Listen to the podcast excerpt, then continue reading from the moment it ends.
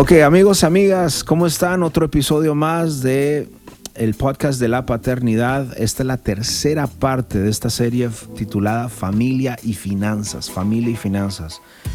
Y me ha estado acompañando mi amigo Tony Flores desde Houston, Texas, emprendedor, empresario, hombre de negocios, padre de familia también.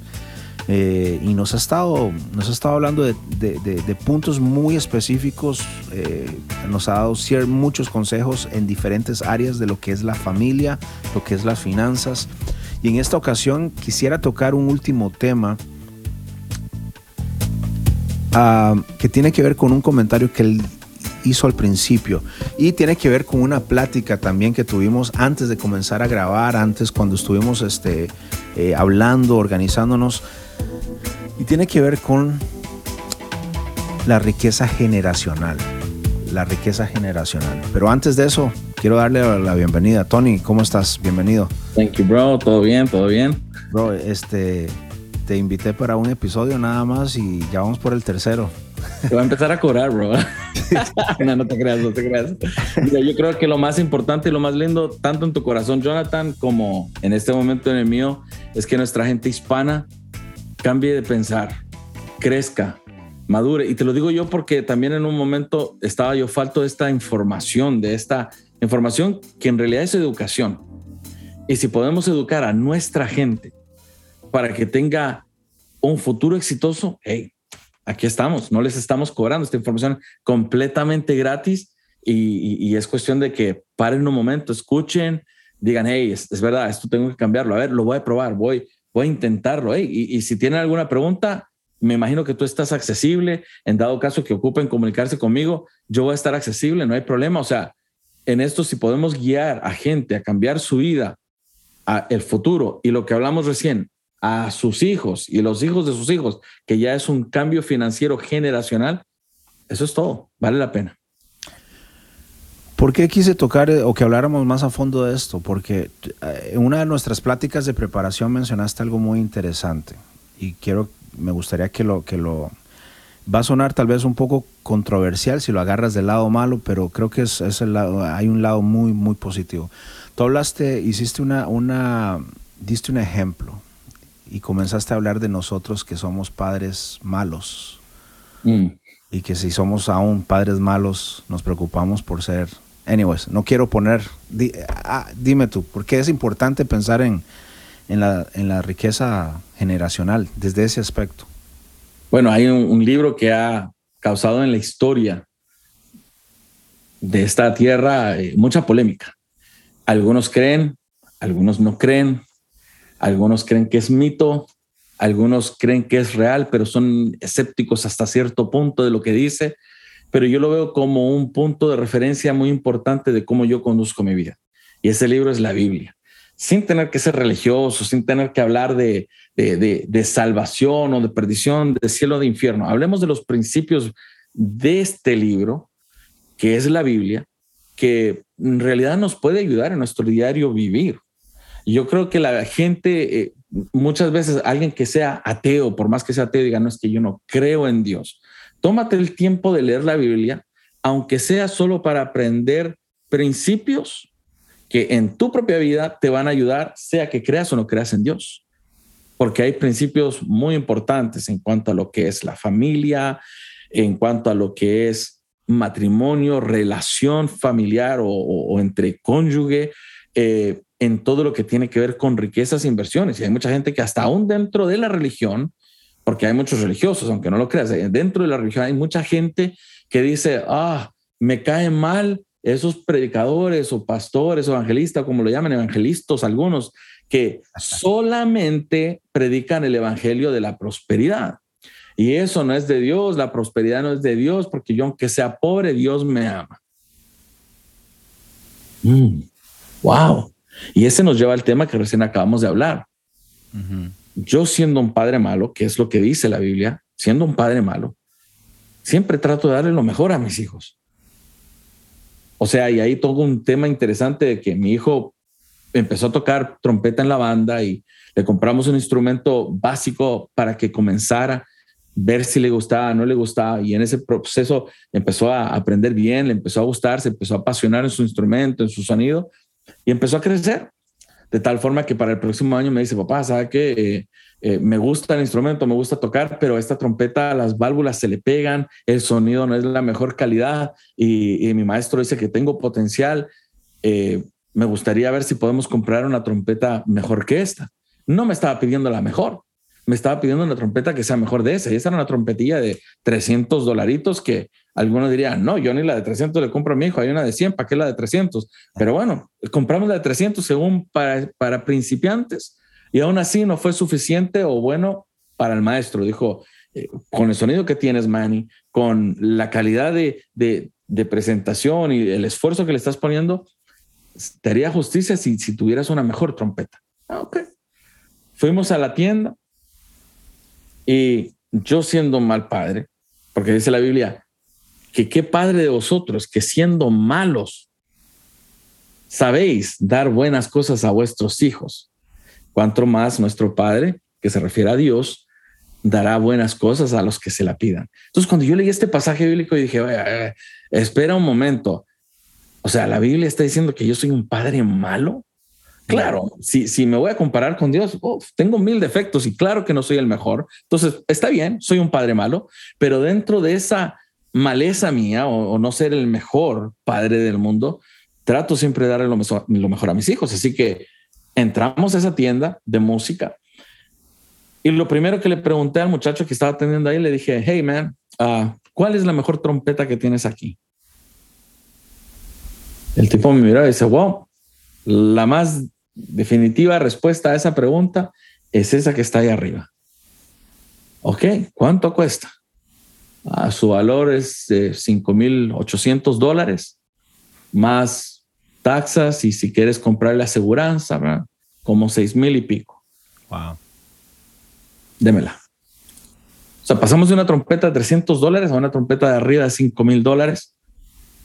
Y ahí yo veo el pasaje bíblico y digo, es verdad, o sea, yo como papá, viendo que tengo un hijo apasionado por la música, que le gusta el instrumento, que empezando no hace mucho tiempo atrás pasó a ser uno de los músicos aquí en la área de Houston reconocidos en la banda por su sonido, por su, en otras palabras, capacidad de aprender y tocar al, nivel que él toca, que yo dije, no, yo quiero darle lo mejor, o sea, que nunca sea un impedimento que llegue a ser el mejor trompetista porque yo no fui capaz de darle lo mejor como padre.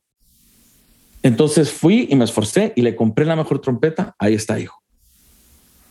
Hoy en día, claro, todos los niños de la escuela se la quedan mirando como, like, man, what a trumpet. Hasta los maestros, hey, Manny, nice trumpet. ¿Por qué? Porque saben que la calidad de trompeta que trae es la mejor que hay. Y yo en eso me alegro. No es por cuestión de orgullo. Ah, eh, yo soy el que le compré la mejor trompeta que no. Pero yo me alegro en poder ser así con mis hijos, darle los mejor. Y eso lo comparto con mi hija Victoria, con mi hija Alessandra Sofía, con Samuel. Entonces, es un principio que yo he adoptado de acuerdo a la palabra bíblica, que si nosotros aún siendo padres malos sabemos dar buenas cosas, cuanto más Dios lo hará. Entonces yo adopté ese principio y dije, voy a siempre esforzarme para darle lo mejor a mis hijos. A veces somos egoístas en lo que es la palabra amor, solo pensamos en mí y mi esposa en que yo ando un carro bonito y si me da para comprar a la esposa bonito, también le compro un bonito, pero si no, primero mis dientes, después mis parientes. Y aquí caemos a cuál tipo de personas, aquellos que muchas veces se compran una camioneta y le invierten cuatro mil dólares de puro RIM para que digan, no, rines italianos, mira, no, de los mejores y un sonidazo y las luces neón abajo que prenden y esto. Y mira el vehículo de la esposa, una chartarrita, una mini, vean ahí, que, que solo para mover a los hijos de la escuela a la casa. Entonces ahí tú te das cuenta como que es interesante y muchas veces somos egoístas en eso. Pensamos primero en nosotros, después en los demás. Pero a veces somos tan egoístas que solo pensamos en el, en el beneficio matrimonial y no pensamos en nuestros hijos. Vivimos la vida casi como que actuando que siempre vamos a estar aquí, nuestros hijos siempre van a estar ahí, acá, dependiendo de nosotros. Pero muchas veces nos olvidamos que en un accidente nos podemos ir. Claro. Muchas veces nos olvidamos que en un accidente, quizás que aunque no te mueras, quedas parapléjico, quedas en una silla de rueda, quedas sin movilidad o sin habilidades o sin músculos, con ciertas deshabilidades que no puedes emprender tu trabajo. ¿Y, qué les tienes para ofrecer a esos hijos? ¿Qué les dejaste? aparte de ese cariño, amor o enseñanzas morales que le puedes enseñar, ¿cómo le aseguraste un futuro a tus hijos? O sea, terminan la high school, no pueden ir al college porque no tienen dinero, mucho menos a una universidad porque aunque son aplicados y puedan ser inteligentes, no tienen los fondos y los medios para hacerlo. Sí. Entonces, ahí es donde nosotros como padres tenemos que pensar en un amor no egoísta, sino en un amor que está dispuesto a darlo todo, que, que, no solamente sea egoísta y piense en sí mismo, sino en su esposa y en sus hijos, en los hijos de sus hijos, y luego de ahí en los hijos de los hijos de sus hijos. En otras palabras, hey, no solamente voy a pensar en mí, voy a pensar en que mi hijo tenga un futuro brillante. Y no solamente eso, los hijos que mis hijos van a tener también van a estar por la decisión que yo tomé ahora. O sea, me organicé de tal forma y trabajé y estructuré, por decirlo así, mi imperio, mi negocio, mi casa, mis finanzas, de tal forma que cuando yo no esté aquí, mi esposa, mis hijos y toda su descendencia van a estar bien. Y eso es una finanza generacional. Muchas veces y lastimosamente, y esto es muy común, y tú sabes que es verdad, se mueren y los hijos andan en GoFundMe para recoger fondos para pagar el entierro de su padre y les dejan una deuda a los hijos. Claro. Y ni un peso de herencia. ¿Por qué? Porque todo lo que queda, literalmente la camioneta, esto, la tele, lo que sea, hay que venderlo para sustentar el gasto del servicio fúnebre. Y eso no está correcto. En muchas ocasiones, no sé si tú has escuchado eso, pero yo me he llevado la sorpresa de que muchos padres más bien viven con la esperanza de que en el futuro, en su vejez, sean sus hijos Mm. los cuiden, ¿no? Ah, entonces lo que estás comentando, o sea, le está dando un giro o le está dando vuelta a la tortilla, por así decirlo. Nos estás poniendo a pensar en algo que tal vez muchos no habíamos considerado. Mm. Porque no sé si es la cultura, nuestros padres, eh, no sé cuál es tu opinión al respecto, pero nos han enseñado en eso. Eh, compra tu casita, tu casa, págala, te retiras y ya, ¿no? Y te mueres. Básicamente ese es el, ciclo de la vida, ¿no? Claro.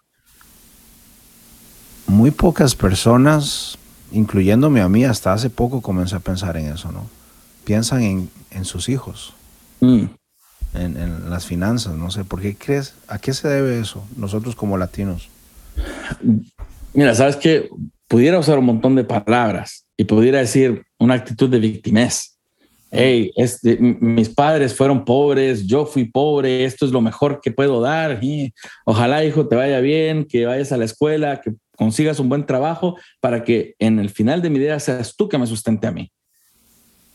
¿Y por qué tenemos esa mentalidad que el hijo tiene esa responsabilidad de sustentarnos a nosotros cuando viejos? Si cuando nosotros en nuestra juventud como padres ni siquiera fuimos capaces de pensar en el bienestar de nuestros hijos a nivel financiero en su futuro. Creemos que nuestra responsabilidad como padres es solamente suplir el día a día. Muchas veces escuchamos la pregunta de los padres, ¿y te falta el pan? ¿Y te falta el techo? ¿Y te faltan zapatillas? No, huerco, cállese. Y aprendemos a enseñar a nuestros hijos de que tienen lo que necesita el día a día y eso es más que suficiente. Yo a mis hijos ya les estoy enseñando, hijos, nosotros estamos preparando una estabilidad financiera para que el día de mañana, si usted quiere estudiar para ser un doctor, para ser un músico, ser un abogado o hacer lo que a usted más le apasione, no por cuánta cantidad de dinero va a ser, sino más bien porque usted ama lo que hace. Mm. Wow. Mm. O sea, una de mis hijas le encanta hacer arte. Aquí de hecho tengo una pieza que eh, eh, de arte que me hizo y otras por ahí que yo mismo como padre le compré, porque ella ahí se dedicó a hacer unos artes y a pintar y todo, hija, yo se lo compro, pa, me gustó y aquí lo tengo en el estudio. Entonces, literal que yo ya estoy inyectando en ellos ese pensar, voy a hacer en la vida lo que amo hacer. Y sea que ella, de una forma artística, pintando, la haga y, y sea una persona muy reconocida, o sea como la historia de Van Gogh que en realidad el tipo nunca nadie lo reconoció, sus artes valían casi nada hasta que el tipo se murió y ahí, ¡fum! Los artes de Mona Lisa, o sea, si tú te das cuenta, en su tiempo no tenían el valor que hoy en día tienen y son piezas clásicas, artes que uno dice, wow, qué dicha el que es dueño de esa, de esa pieza de arte. Pero, ¿qué pasa? Muchas veces en el área artística así sucede. No reconocemos en el momento a quien realmente es un artista y no le pagamos de la forma que necesita ser pagado. Y yo le dije a mi hija, si usted quiere ser un artista y pintar y todo, y aunque le vaya bien en su negocio o no, usted no tiene nada de que preocuparse. Estamos seteando con mi esposa un plan financiero de tal forma que aunque nosotros ya no estemos aquí, mis hijos van a poder tener su casa, tener su pago mensual, su pago de su, pago de su casa, de su carro y jamás tener una preocupación financiera. Eso es cambiar mi generación. Yo quebré una maldición previa que venía de ese pensar que cuando yo sea viejo, usted me va a tener que sustentar a mí. No, ¿por qué? Esa no es la obligación de mi hijo. Ahora, es obligación mía como padre sustentar a mi hijo y darle un buen futuro porque ellos no pidieron venir a esta tierra. Fue mi decisión engendrar y tener hijos. Entonces, por ende, es mi responsabilidad. Pero ¿por qué muchas veces tendemos a poner esta responsabilidad sobre los hijos a que tengan que cuidar de sus padres cuando en realidad no es así? Ellos no pidieron venir a esta tierra. Ahora ellos tendrán la responsabilidad cuando sus hijos, cuando ellos tengan hijos. Pero eso es lo que muchas veces inculcamos a nuestros hijos en la educación, parte de la ecuación. Cuando yo sea viejo, mijito, si yo ya no puedo más, si las fuerzas no me dan, y usted tiene su casita, prepare una recámara ahí para que tenga su padre o para que tenga su madre hasta que ya se muera.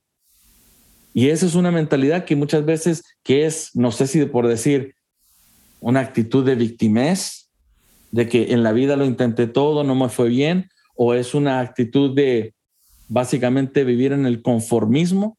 Si tengo, tengo, si no tengo, no tengo, y si dependo de alguien, pues voy a depender de alguien. Y no tienen una, un pensar de aspirar, de soñar, de, de anhelar tener más. Entonces se quedan en esa actitud de conformismo y nunca salen adelante y viven de semana a semana, de mes a mes, de año a año, y eso es todo. No se proyectan a un futuro. Y yo creo que esa es la mentalidad que obviamente mata muchas veces esa posibilidad de que alguien genere lo que se llama generational wealth, o sea, en otras palabras, bienes, y hablando de finanzas, bienes generacionales. Eso lo tiene que pensar el papá, no el hijo.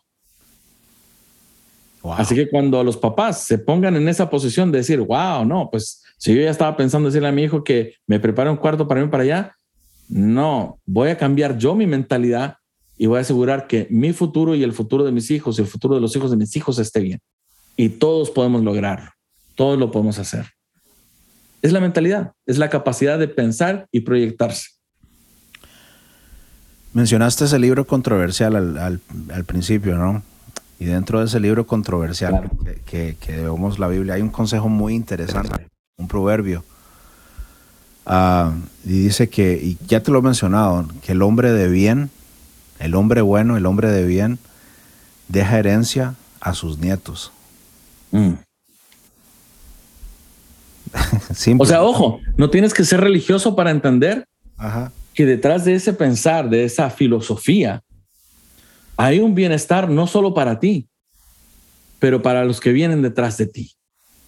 Y ese es un amor que transciende. O sea, en otras palabras, no es un amor que yo tengo con mi cónyuge nada más, y no es el amor que produjo que yo tuviera hijos y amo a mis hijos, pero es un amor que se va a reflejar en mi esposa, en mis hijos, en mis nietos y los hijos de mis nietos. ¡Wow! Eso es poderoso. Y ahora, ojo, que no soy tan genio yo para crear estos pensamientos, sino que son enseñanzas que encuentras en la palabra, en la Biblia. Claro.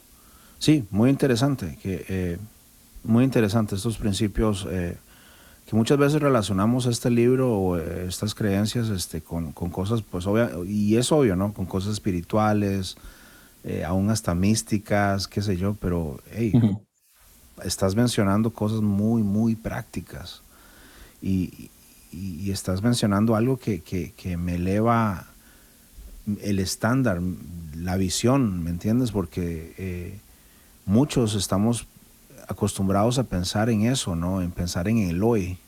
Eh, aún tal vez sí, aún la religión nos ha enseñado eso, ¿no? Danos el pan de hoy, ¿no? El, pan de cada día, dásnoslo hoy, el día. Eh, entiendo el concepto, el concepto que, no, que se quiere enseñar, ¿no? El estar contento, el vivir en el presente. Pero creo que hemos perdido también esa, eh, hemos cometido un error, ¿no? El dejar de pensar en nuestras generaciones. Ah, y, y, por eso quise tocar este tema, porque las decisiones que nosotros tomamos financieras, desde la primera parte hablamos de esas malas decisiones. Claro. No solamente nos afectan a, a nosotros como padres, mm. o madres, como esposos, sino que esas malas decisiones, de, en vez de invertir, eh, endeudarnos en cosas que no, irnos de parranda con nuestros amigos, invitar al compadre a ese buen restaurante y ya nos quedamos con la deuda. Esas malas decisiones afectan a nuestros hijos. Claro. Y por falta de esas finanzas, tal vez que malgastamos, que tiramos a la basura, lo pudiéramos haber invertido en el futuro de nuestros hijos o de nuestros nietos. Correcto. una vez estaba platicando una de las clases de padres que doy en las pláticas para la escuela. Yo les pregunté a, a los papás, ok, quiero que cierren sus ojos. ¿Pueden ver a sus hijos? Y todos, sí. Ok, ¿te lo imaginas? Etcétera. ¿Cómo te lo imaginas? Bueno, así, así, ok. Ok, quiero hacerte otra pregunta. ¿Te imaginas a tus nietos? En otras palabras, ¿te ves como abuelo? Y ya fueron menos los, los, los sí. Tú dices, no, no puedo imaginarme a mis nietos. No puedo pensar en mis nietos. Ok, ¿puedes pensar en tus bisnietos? Y obviamente muchos dijeron, no, no, no. Y era una clase, una serie de clases donde yo hablaba, les enseñaba la importancia del legado el legado. Y, eh, pero no toqué el tema financiero, toqué el tema tal vez de tomar buenas decisiones, de pensar en el futuro y cosas así, pero hay cierta importancia y creo que es esencial, ¿no? Pensar en nuestro legado como padres, en este contexto las finanzas. Claro. Eh, ¿Qué más has hecho tú para pensar? O no sé, te pregunto, esa misma pregunta que le hice a, los padres. A ver. ¿Ver a tus nietos? Déjame cerrar los ojos. no, no te creas.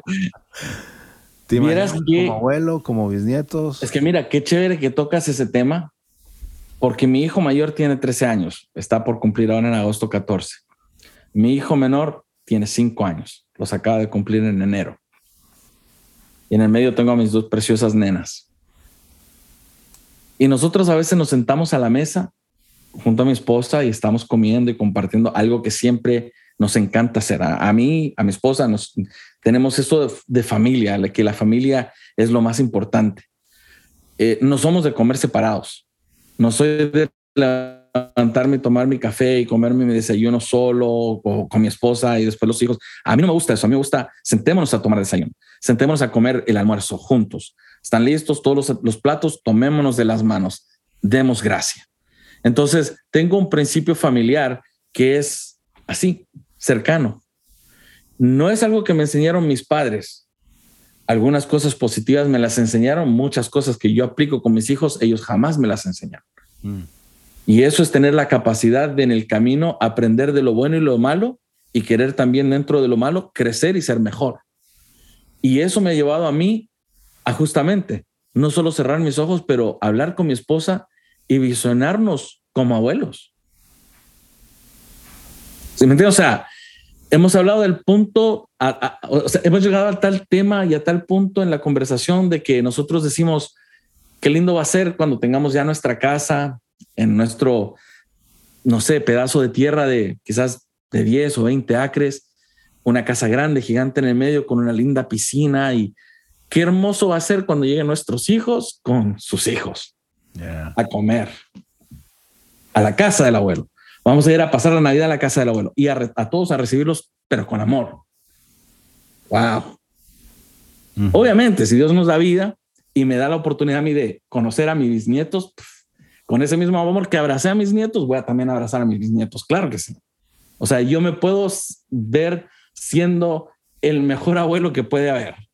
Y no por complacerlos y malcriarlos y toma, aquí tienes su canto. No, no sino más bien por demostrarles en afecto, en amor, lo mucho que significa para mí la familia. Y luego dos, pensé en ti. Yeah. Cuando yo ya no esté aquí, tú vas a estar bien.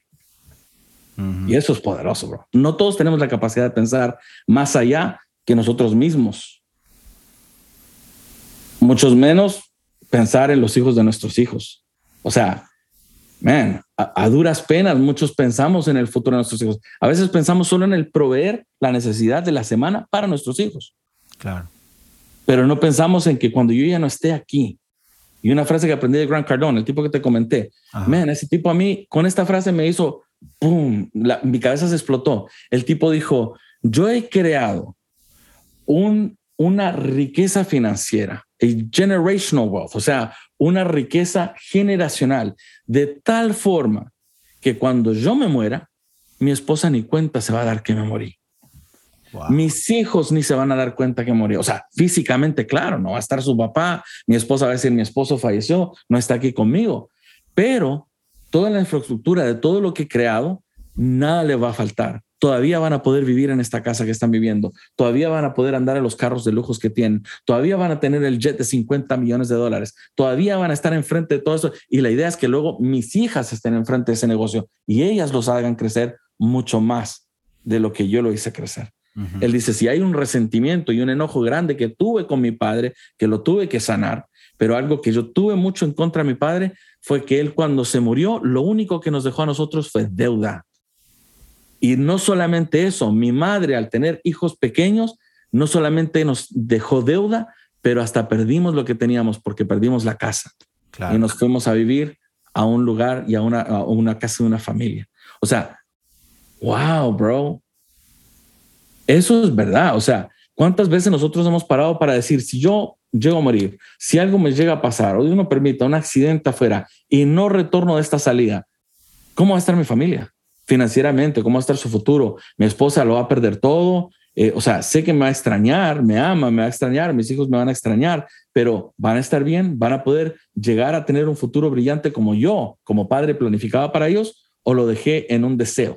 Mira, el cementerio, bro, está lleno de buenos deseos, está mm. lleno de gente con buenas intenciones que nunca logró su objetivo porque no tenía un plan. Entonces, tienes un deseo, hay que hacer un plan. No se puede quedar solo en un pensamiento, uy, qué lindo sería que mis hijos estén bien gracias al trabajo que yo hice. Pero muchas veces solo les dejamos dolores de cabeza. Entonces, esa mentalidad es la que ocupa cambiar. Exacto. Eh,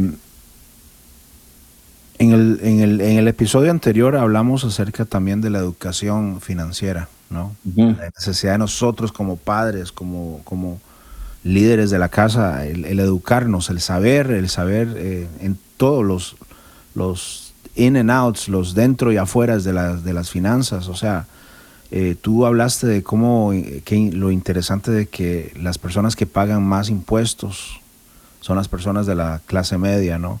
o sea, hay tanto que aprender, ¿no? Entonces, mm. parte de esa educación, yo diría que también cae nuestra responsabilidad en educar a nuestros hijos en cuanto a las finanzas. Ah, ¿cómo, ¿cómo, has hecho tú con tus hijos eh, para enseñarles eh, educación financiera? ¿Tienes algún ejemplo que nos puedas compartir? Bueno, mira, justo no pasa ni una semana atrás que tuvimos una charla aquí en familia y les hablé de ellos no para hacerlos sentir culpables, sino más bien para que ellos tomen el peso de la decisión que papá y mamá tomaron para que ellos estén bien en un futuro. ¿Y a eso qué me refiero? Hay muchas oportunidades en cuales Victoria y yo podemos decir, con este dinero que tenemos, vámonos de vacación. Vamos a pasarla bien. Con este dinero que tenemos extra, vamos y comprémonos ropa ¿ah? de marca. Que la gente que nos mire diga, wow, qué chévere. yo me he visto muy común. Yo soy el tipo de persona que si necesito, voy a Ross, voy a Marshalls y me compro lo que ocupo y vengo. Pudiendo, con las finanzas que tenemos, pudiendo ir a Nordstrom. Claro. Pudiendo ir a una tienda de calidad, o sea, pedir de las tiendas más caras ropa a la medida o mandarme a hacer pantalones. No, ¿para qué? ¿Para qué malgastar cuando hay un plan, cuando hay un propósito al que quiero llegar? Entonces yo le decía a mis hijos, lo más interesante, lo más importante es que ustedes tienen que aprender en la vida no se trata imagen, apantallar, aparentar estar bien. Ustedes lo que tienen que pensar es en esa gratificación retrasada, en esa gratificación que a la larga, wow. Mientras todos siguen trabajando, yo aquí disfruto mi día con mi familia, estamos en la playa, si quiero me voy de vacaciones un mes y total, las finanzas siguen entrando y relajado. Eso es más importante que apantallar estar bien. Entonces mis hijos eso ya lo tienen claro. Mi hija, o sea, el otro día estuvo en, en una de las clases en donde la maestra le dice, quiero hacer una pregunta porque vamos a hablar de números, porque estamos estudiando matemática, vamos a hablar de números, vamos a hablar de dinero. ¿Cuántos aquí saben lo que es un conseguir un préstamo? Lo que es financing, financiamiento. Mi hija Victoria, con solo 10 añitos, levanta su mano. Ok, Victoria, ¿qué es financiamiento? Mi hija, financiamiento es cuando tú prestas el dinero, sea de un banco o de una compañía que te hace un préstamo para poder conseguir y comprar algo que lo pagarás tú en pagos. Eso es lo que es un financiamiento. Ah, muy bien, muy bien, perfecto. Dice ella, ¿quién sabe aquí lo que es interés? Otra vez Victoria, de toda la clase, la única que vuelve a levantar la mano. ok, Victoria, ¿qué es interés? Interés es lo que se le añade a un préstamo, sea un banco o una compañía que te hizo un préstamo, ellos le añaden lo que es, es, el interés que uno va pagando de mes a mes y se regula bajo un APR, que es un porcentaje anual de lo que es el interés de lo que te prestaron. No, la maestra le dijo, mm. muy bien, Victoria, muy bien. ¿Y quién sabe lo que es un investment, lo que es una inversión? Otra vez Victoria levanta la mano. Y la maestra le dice, ¿really? ¿Qué es una inversión, Victoria? Bueno, una inversión es cuando uno pone dinero a usarlo para generar mayor ingreso financiero. Porque si no te genera ingreso financiero, entonces es un gasto. No, la maestra se quedó sorprendida. Wow, estoy sorprendida. Aprendieron lo que es esto y ahí la maestra comenzó con su enseñanza y todo. Y eso a mí me dejó, wow, qué chévere. O sea, tenemos niños en la casa, tus hijos, mis hijos, los hijos de los que nos están escuchando, que no solamente aprenden con lo que escuchan, sino con lo que ven. Entonces, si nosotros les enseñamos a derrochar dinero, ellos cuando tengan dinero también lo van a derrochar. Pero si nosotros sabemos enseñarles a ellos, hay una gratificación retrasada que va a generar un bienestar financiero para tu vida y lo más probable es que sea para la vida de tus hijos y la de los hijos de tus hijos. No mira que ahí entendiendo esa base, ellos le toman ya el peso a lo que es saber invertir y lo que es malgastar. Mientras nosotros que somos adultos con palabras entendamos, estamos todavía a tiempo de cambiar nuestros malos hábitos, aprender a invertir y no malgastar, para entonces que nuestros hijos también vean eso, porque mira, nuestros hijos aprenden su estilo de vida no tanto por lo que nosotros le hablamos, sino por lo que nosotros hacemos, porque ellos miran y copian miran y lo practican. Entonces, no es solo enseñarle a los hijos, hey hijos, así funcionan las finanzas, esto, lo otro. Si a nosotros nos ven hacer lo opuesto, sonó bonito el discurso, pero yo voy a hacer lo que vi que tú hiciste. Y ahí es donde está prácticamente, diría yo, el error nuestro, que no estamos enseñando lo correcto a nuestros hijos. ¿Pero por qué? Porque nosotros no lo tenemos claro, porque nosotros no lo hemos aprendido. Pero si lo aprendemos, entonces ya de ahí le enseñamos a nuestros hijos y también ellos ven nuestra acción, nuestro cambio y dicen, ah, podemos ver el ejemplo a seguir. Por ejemplo, mis hijos, ¿qué ven? Y te lo comenté esto antes de que empezáramos el podcast. Yo tiempo atrás le hablé a mi papá y le dije, papá, yo para los 40 años quiero ser millonario y quiero retirarme. Este diciembre que pasó acabo de cumplir 40 años y ya estoy retirado. Mm. Y ya llegué a la figura que necesitaba estar para decir, me retiro. Y alguien me dirá, hey, ¿qué onda? Entonces no necesito volver a trabajar en la vida. No, no necesito volver a trabajar en la vida. Y, pero ¿y por qué a veces te veo que agarras un carro y trabajas o estás en la construcción ahí haciendo unas unidades y todo? Por hobby. Por pasar el tiempo, porque tampoco pienso pasarme aquí encerrado mirando Netflix todo el día. O sea, a veces literalmente hasta que tomo mi propio carro y salgo a hacer Uber. Anoche fui a buscar a unos tipos negociantes ahí, se miran que eran gente de dinero y todo el rollo, y empezamos a hablar y se produjo una charla en un viaje de como 20 minutos. Y dice, hey, ¿y, qué tal Uber? ¿Te, paga bien? Sí, es bastante profitable, genera una buena finanza. Mm, qué bueno. ¿Solo a esto te dedicas? Oh, no, esto es mi pasatiempo. Uh, what do you mean? O sea, esto no es tu... Y, ok, entonces ¿a qué te dedicas? Bueno, soy inversionista, tengo propiedades de bienes y raíces. tiempo atrás me dediqué, de hecho, a lo que es la remodelación de, de propiedades y eventualmente llegamos a la conclusión que era mejor quedarnos con las propiedades, rentarlas y de ahí sucesivamente ir creando más. Estoy en un proyecto que vamos a comenzar a edificar 20 uh, unidades en un apartamento. O sea, en otras palabras, crear un apartamento de 20 unidades. Y aparte de eso, eh, tengo un estudio que próximamente, y ahora que me acabo de retirar, y, ahí el tipo que era mucho mayor que yo, que se ve que todavía trabajaba, ah. me miró y me dijo, ¿estás retirado? Y yo le dije, sí, yo ya estoy retirado. Entonces me acabo de retirar, de hecho, y pienso ahora trabajar en producción de música porque a mí la música me apasiona. Y, y aparte de eso, también estoy invertido en lo que es compra de cripto. Wow. Y la esposa del que estaba atrás me dice, man, you're an entrepreneur. O sea, como que eres, eres, un negociante, eres un tipo ¿ah? que, que, está dispuesto a, a, Claro. Y yo le dije, sí, bueno, mi idea siempre fue generar y crear múltiples ingresos para que de esa forma yo pueda vivir una vida pasiva, con puras entradas pasivas, con los apartamentos, con las casas, con lo que es la compra y venta de cripto, con lo que es la música, lo hago como un hobby, no como un trabajo. ¿Cuánto hay que no hace lo que hace día a día porque es su parte de trabajo, lo que lo sustenta, lo que le da el cheque para comer? No, yo ya lo estoy haciendo por diversión. Lo demás es ingreso que nosotros ahora podemos decir, estamos disfrutando del delayed gratification. Ok, claro. Yo de puros, hoy día, hoy día justo hablaba con mi hijo acerca de eso porque mi hija me dijo, hey dad, entonces ya no necesitas trabajar, entonces ¿cuánto dinero estás ganando al mes? Y yo le dije, bueno, entre las casas, entre lo de cripto y lo que tenemos invertido que nos está generando dinero, nosotros estamos produciendo en este momento un poquito arriba de 10 mil dólares de puros ingresos pasivos. Y yo aquí no gasto más de 3 mil dólares al mes para pagar la luz, el gas, el carro, que me acabo de comprar un Tesla por tu culpa.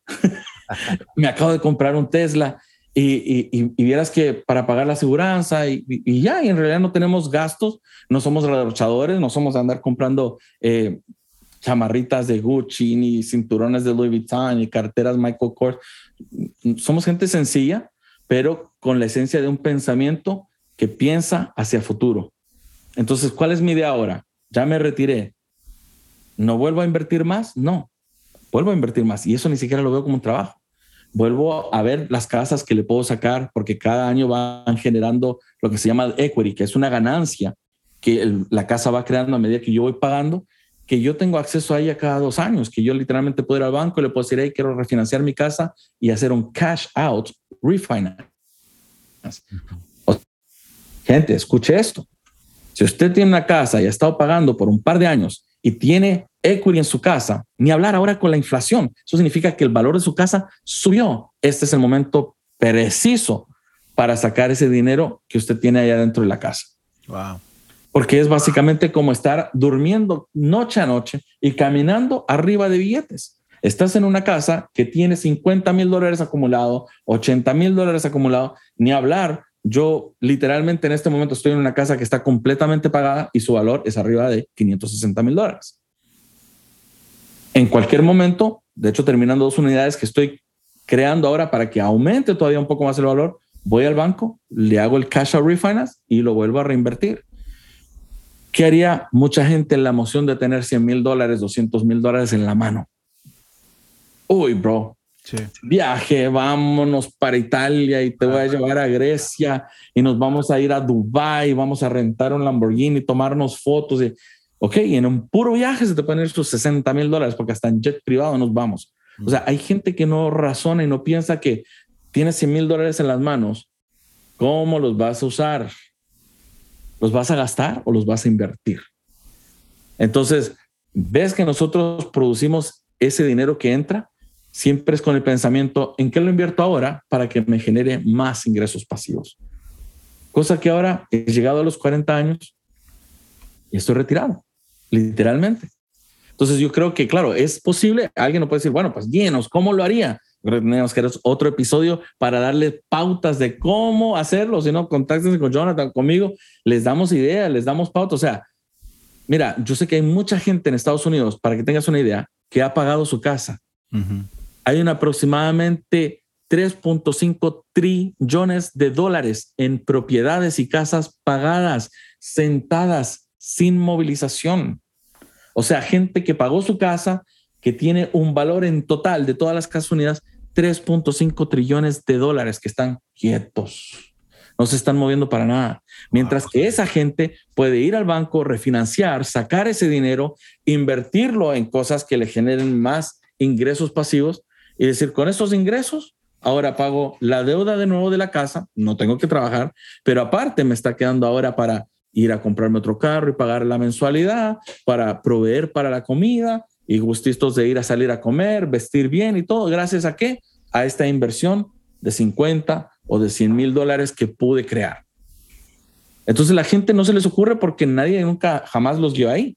Yo conozco literal mucha gente que dice, uy, hice un cash out refinance de la casa, le saqué un pellizcón. Órale, ¿cuánto le sacaste? Uy, le saqué 40 mil dólares. ¿Y qué onda? ¿Y qué vas a hacer? no, pues ya la mitad se la mandé a mi familia, la otra mitad aquí vamos a salir de vacaciones.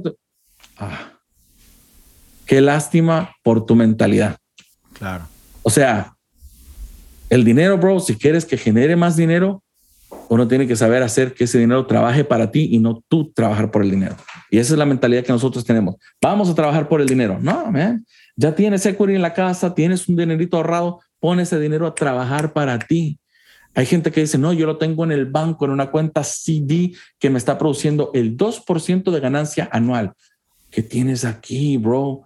De hoy en día, de hecho, hay tantas oportunidades en diferentes negocios que te producen un 10, un 20 y un 30% hasta mensual. ¿Por qué estás tú guardando ese dinero y no pudiéndolo mover por 10 años para recibir un 2% de retorno cuando mensual puedes recibir un 30% de retorno? Claro. ¿Qué significa eso? Si yo invierto 10 mil dólares en una compañía que me ofrece a mí un 30% de retorno, eso significa que yo invierto 10 mil dólares y en un mes yo saco 3 mil. En el segundo mes, otro 3 mil. En el tercer mes, otro 3 mil. En el cuarto mes, otro 3 mil. Ya llevo 12 mil. Invertí 10 mil. O sea, ya a esta altura recuperé mi 10 mil y todavía 2 mil de ganancia en cuatro meses. Y de ahí, los meses que le sigan, es ganancia de 3 mil, ganancia de 3 mil, ganancia de 3 mil. Y, pero ahí es tan real, Tony, que lo puedo hacer con 10 mil dólares, generar 3 mil mensuales. Sí, así es. Hay negocios que son hasta más profitable que lo que es bienes y raíces. Obviamente, eso sí es taxable porque estás produciendo un income de una inversión que no es de beneficio a Estados Unidos o a la gente de Estados Unidos. Entonces, eso sí es taxable como cualquier trabajo, pero estás generando una cantidad de dinero que se duplica a números locos. O sea, si eres capaz de decir, voy a meter estos 10 mil dólares ahí, cuatro meses, no los voy a mover. En cuatro meses tendrías ya 22 mil dólares. Si dices, ok, ahora son 22, no los voy a tocar en cuatro meses más, esos 22 ahora ya son 44. ¿Sí me entiendes? Y así sucesivamente. Alguien me puede decir, ¿y qué pasa si yo meto 100? Pues entonces deje que se multipliquen o mensualmente saque sus 30 mil dólares de puro interés. Claro. Entonces hay negocios, solo que la gente, ¿qué pasa, bro? Lo mismo que caemos siempre, no se educa. Claro. Y se conforma con el banco que te dice bla, bla, bla. ¿Y qué hacen ellos? Te ofrecen el 2%, pero agarran todo lo que tú depositas y ellos hacen préstamos para que la gente compre carro, para que la gente compre casa al 7%, al 10%, al 17% y algunos sinvergüenzas hasta el 24%. Y tú ahí, happy que te dieron un 2% en el año. ¿Sí me entiendes? O sea, hay mejores oportunidades. Muchas veces la gente no sabe dónde.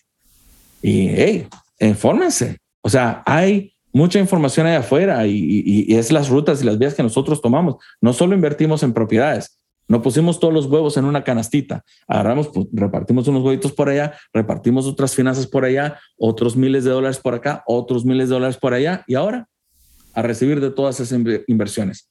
Así funciona y es el pensamiento de un inversionista. Gratificación a largo plazo. Claro, ahora te puede generar todos estos ingresos y a medida que sigas multiplicando, te da para ir a comprarte Louis Vuitton, tu Gucci jacket, tu Lamborghini o tu Ferrari y, vives la vida y disfrutas y haces así. Y ni siquiera tengo que sudar para pagar estas cosas. ¿Por qué? Porque todos estos ingresos me están pagando mis deseos. Primero hiciste no lo del deseo, hiciste lo que deberías de hacer, invertir. Pero ahora estás recibiendo lo que deseabas porque esperaste esa gratificación. No fue momentánea, no fuiste al mall y te compraste algo ya con los 10 mil dólares, los invertiste. Y esos 10 mil dólares se te convirtieron ahora en 20, en 30, en 50. Y ahí, a medida que sigas invirtiendo, mayor ingresos vas a tener. Excelente, bro. Es un cambio de mentalidad. Creo que es lo que necesitamos es eso. Y obviamente es, eh, es difícil de hacerlo, pero no imposible. Eh, porque tal vez finanzas sí hay, bro.